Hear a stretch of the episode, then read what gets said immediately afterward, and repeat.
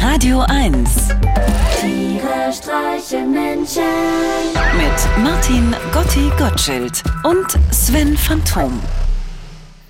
Äh, Also, was war das denn jetzt, Sven? Da wartet man die ganze Zeit drauf, dass der bei der Parade was Wichtiges sagt, damit man weiß, wie es weitergeht, und dann sagt er gar nichts. Also schon, aber nichts Neues. Er fühle sich bedroht und die anderen wären immer so gemein zu ihm und deswegen kann er ja nicht anders, als den ganzen europäischen Snuselraum kurz und klein zu kloppen. Weil einfach immer noch keiner einsehen will, dass er recht hat. Damals, heute und in Zukunft. Und jetzt ist natürlich die Frage, wie geht's weiter, Sven? Wie geht's denn nun weiter? Ich meine, es kann doch nicht ewig so weitergehen. Einer muss doch mal sagen, wie es weitergeht.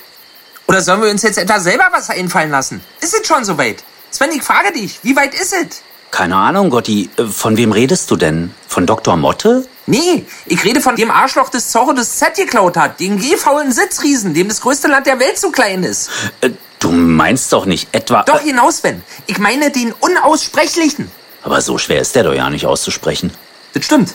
Da meine ich vielleicht den Unansprechbaren, weil der sich doch angeblich so eingeigelt hat und niemanden sehen möchte. Findest du eigentlich auch manchmal schwer, in solch aufgeheizten Zeiten lustig zu sein? Äh. Oh, äh, entschuldige, falsche Moderationskarte. Die Frage ging an Herrn Putin. Soll das ein Witz sein? Keine Ahnung. Ich weiß auch ehrlich gesagt ja nicht mehr, worüber man heutzutage noch lachen darf. Warte mal. Vielleicht funktioniert der ja auch bei Männern. Sag mal Auto. Auto. Hup, hup. Nee. Nee, schade. Doch nicht. Tiere streichen Menschen.